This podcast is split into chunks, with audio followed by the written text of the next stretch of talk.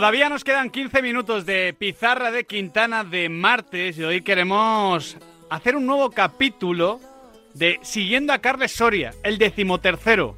Un capítulo clave, un capítulo titulado Ahora o Nunca. Hmm. Carles Soria, ¿qué tal? ¿Cómo estás, amigo? ¿Qué tal, chicos? Buenas tardes. Oye, Carles, lo primero es lo primero. La pregunta por la familia. ¿Qué tal, qué tal Ari? ¿Cómo va con ese futuro, o futura, mejor dicho, descendiente? Minuto y resultado. de lujo, de lujo. Al final eso, la verdad que eso te mantiene vivo, te mantiene alegre. Es una razón más para llegar a casa y sacarte una sonrisa en situaciones como estas. Y la verdad que no nos podemos quejar, está yendo todo súper bien. Cada vez la ansiedad de ella es mucho mayor. Mi, mi acompañamiento también es mucho mayor. Al final tengo que entender la situación. Y nada, ya te digo, deseando que llegue ya ese día. Qué bonito. Claro, hay que decirle a la audiencia de la pizarra eh, que hemos utilizado a la futura criatura de Carles Soria como. em, Banco de pruebas. No, no como banco de Ah. pruebas, sino como Es que un Soria- eufemismo para hablar de tu futura paternidad, Miguel, Claro. sin No, pero para- eh, decirlo antes para- de que tú lo hicieras público. Sí, para mí es un banco de pruebas en el sentido de que Soria va dos meses adelantado. Claro. Me, me va contando lo que me va a Es- pasar no, en el perfecto. futuro. Es que, es que, por ejemplo, hay, hay una aplicación eh, que te va diciendo Sí. el tamaño del Sí. feto y lo compara Total. con eh, animales o con, Sí, sí. eh, o con frutas. Y, y claro, Soria subió a Instagram que, que, que es- que el bebé ya era un pomelo.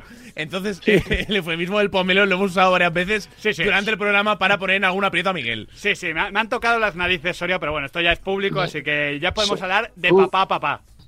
Sobre todo, Miguel, tú tienes que decir sí a todo. Si no quieres enfados Sí, en casa, sobre pero- todo sí a todo. pero, Carles, Pero, pero eso siempre, ¿no? Eso, eso lo aprendí hace tiempo, ya te quiero decir, esto ya, ya no es nuevo.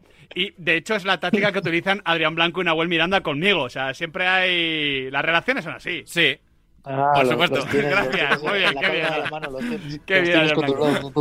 Oye, Carles, te quiero preguntar por la situación, porque eh, tu padre Janina no, no está bien. Ganasteis hace unas semanitas, pero luego se ha vuelto a torcer la cosa. Estáis penúltimos. Llevamos tiempo sin hablar por, por el parón y demás. ¿Cómo, ¿Cómo está la cosa por allí? Porque confiábamos en que remontara la cosa, porque los resultados estaban siendo peores que las sensaciones. Pero claro, cuando se lleva tanto tiempo con malos resultados, las sensaciones ya no valen de nada. Totalmente, tal y como tú dices y, y como has dicho antes, es ahora o nada. Eh, es una situación muy complicada, muy límite, también final de mercado, estamos incorporando mucha gente nueva también, la situación tenía que cambiar, teníamos que dar otro rumbo, cambiamos de entrenador, al final en estos momentos también se necesitan cambios, eh, agitar un poco el árbol. Y sí que es verdad que es lo que tú dices, ahora tenemos una secuencia de cuatro partidos que realmente nos jugamos la temporada. Hasta ahora hemos tenido la suerte, y es así, que los resultados de los otros equipos también nos están ayudando, pero llegará un momento que eso no te va a servir y que dependes de ti. Y ante todo tienes que, que hacer tú primero la faena y no depender tanto de los demás, porque ya es lo que te digo, cuando empiecen a ganar los demás, entonces eh, las cosas serán totalmente distintas. Ahora tenemos, ya te digo, esa secuencia de cuatro partidos que nos va a ir la vida y que al final se va a marcar un poco ahí la temporada. Carles, eh, cuando estáis en una situación así, es verdad que el año pasado también comenzó la cosa torcida, pero, pero cambiasteis por completo de dinámica. Pero cuando un equipo está así, cuando los jugadores sois perfectamente conscientes de la situación, ¿verbalicéis la palabra descenso? ¿Es una palabra que, que está en vuestra boca, en el vestuario, en vuestras charlas, en vuestros, eh, bueno, tiempo de hobby que compartís juntos? Sí.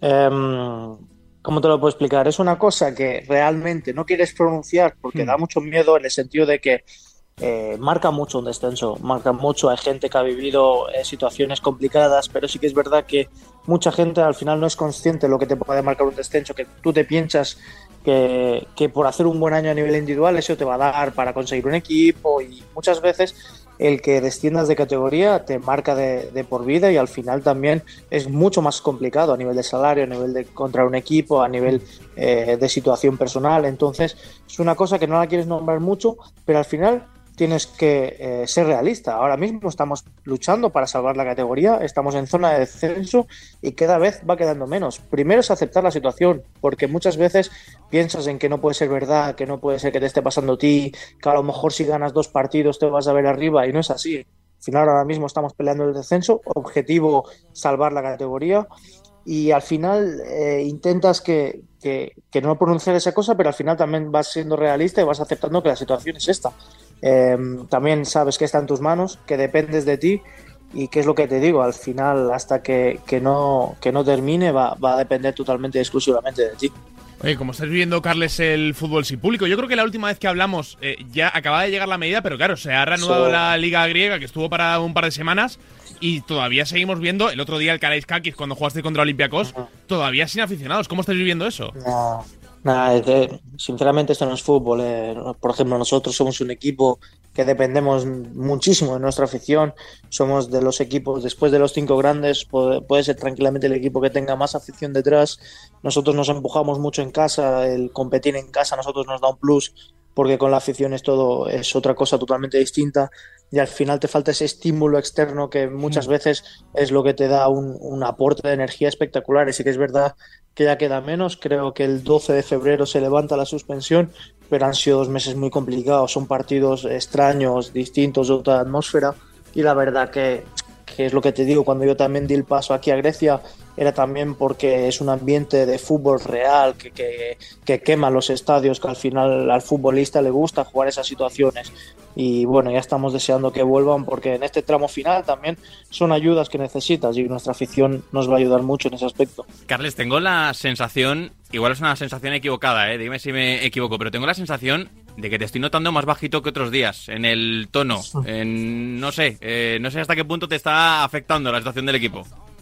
Eh, ya te digo, ya mm, a nivel mental al final afecta porque ya son muchos palos, eh, ha habido muchos momentos que hemos tenido la sartén en, en nuestras manos de decir, ostras, si ganamos hoy salimos, si ganamos hoy salimos y al final la situación también eh, te lo estás llevando más a lo personal, sabes que también tienes parte de responsabilidad, eh, asumes esa parte de responsabilidad y al final pues también eh, cuesta saber llevarlo porque por mucho que, que sigas luchando cada día son situaciones, hay muchos días que a lo mejor empezamos el partido minuto 5 ya encajamos gol, es otra vez con- remar a contracorriente, son situaciones adversas que al final pues bueno, no ayudan a, a que, a que puedas tranquilizarte un poco, pero sí que es verdad que que al final con todos estos cambios que estamos viviendo las últimas jornadas de, de entrenador nuevo, jugadores nuevos, pues eso también está dando otro aire, otro la imagen que dimos en contra Olympiacos es una motivación, también un chute de energía brutal porque competimos de tú a tú contra un- una potencia máxima del país.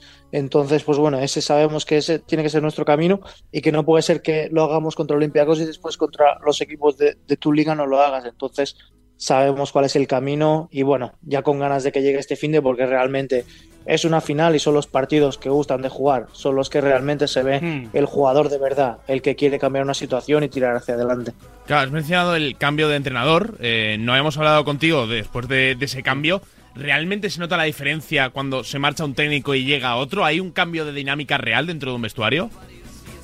Es, mucho, mucho. La verdad que son distintas maneras de gestionar el grupo, distintas maneras de entrenar. El jugador al final eh, es una realidad y todo el mundo empieza de cero.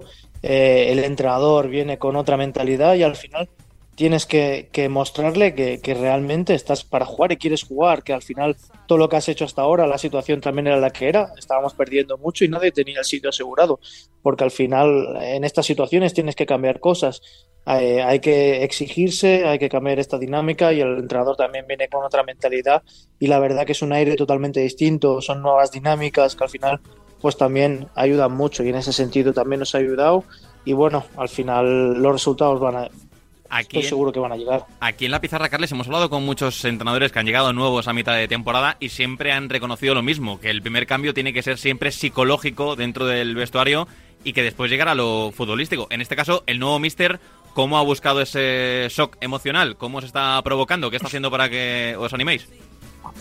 Fue curioso porque es la primera vez que me pasa que el entrenador nos, nos en una charla grupal, nos mostró el puntuaje que él creía que iba a pasar por el que él había hecho la tomado la decisión de venir Hmm. con nosotros. Qué bueno. De que él había, él había visto eh, el calendario que nos queda, había hecho cálculos como él pretendía que iban a ser los plantíos y él veía clarísimamente que el equipo se iba a salvar por a, a nivel de metodología también, a nivel de cálculos, porque él veía que, que al final tenía que darse así. Al final al jugador también le das un aporte de tranquilidad, entre comillas, o de confianza, decir que está en tus manos y ver que no es una cosa complicada, porque hasta que no ganamos hace unas semanas estábamos ya casi a seis puntos de, la salvación y al final también lo empiezas a ver lejos y cuando nos mostró la tabla la puntuación que él creía que iba a pasar, al final también ves que no es una locura lo que puede pasar. Entonces eh, crees, crees en ello y ves que poco a poco pues se van dando las cosas que él decía y también es una realidad. Entonces, pues bueno, estamos en esa línea. Esta semana es crucial. Eh, no pensamos en otra cosa que no sean los tres puntos y al final todo se va a dar. Desde luego que se va a dar porque confía el mister, confiáis vosotros y confiamos nosotros desde aquí tratando de, empujar, ¿eh? ¿no? Al final la puerta vacía y desde la distancia, pero esperamos que todo suma y, ya sabes de sobra, Carles Soria, que aquí estamos en, en tu barco, así que ese partido es el domingo a las cuatro y media, ¿verdad? Correcto. Domingo cuatro y media, Paz Yanina Lamia. Vamos a estar ahí con las notificaciones activadas y vamos a estar empujando para que lleguen las mejores noticias del mundo de uno de los nuestros desde Grecia. Carles Soria, como siempre, un placer y toda la fuerza del mundo. Y de verdad que os lo agradezco porque sois personas que, que, ya te digo, en estos momentos que han habido momentos complicados siempre habéis estado ahí y se agradece porque al final esa es la gente que realmente quieres al lado. Entonces seguro que va a ir todo bien y que tendremos una alegría dentro de poco. Uno de hoy y lo contaremos aquí. Gracias, Carlas. Un abrazo fuerte, que vaya muy bien. De esta manera, con este chute de, energía y esta visión tan honesta que nos aporta poder seguir a un profesional día a día en las buenas y en las malas, acabamos la pizarra de Quintana. Ojalá en una semanita estemos hablando de la victoria, del Paz Yanina de Carles Soria, contando un poquito desde dentro cómo funciona el fútbol. Ya habéis notado el tono de Carles Soria. Sí, sí, sí. Lo digo, para, ¿eh? lo digo para que lo entiendan también los aficionados de los equipos que ahora lo pueden estar pasando mal. Sevilla, Celta, Cádiz, ni te cuento Granada o Almería. Los aficionados lo paséis muy mal. Yo lo entiendo perfectamente. Es muy fácil empatizar con vosotros. Nosotros también lo somos. Pero los futbolistas es su trabajo, es su vida. Mm. Se juegan también mucho. También lo pasan mal. Por eso creo que en esas circunstancias hay que estar juntas durante el partido. Y luego, oye, al final, si te toca pitar, pitas. Si te toca criticar, criticas. Pero en el partido creo que lo que más suma es animar. Nahuel Miranda, muchísimas gracias. Un abrazo. Adrián Blanco, un placer. Mañana más y mejor, chicos. Por supuesto, aunque ahora nosotros nos vamos a tomar algo con Fernando Evangelio, ¿eh? Bien, buen plan. Con un mito de la radio. Me gusta. El Evangelio de la radio, ¿no? El Evangelio de la radio. Y aquí os dejamos con marcador, como siempre, en Radio Marca, la radio del deporte.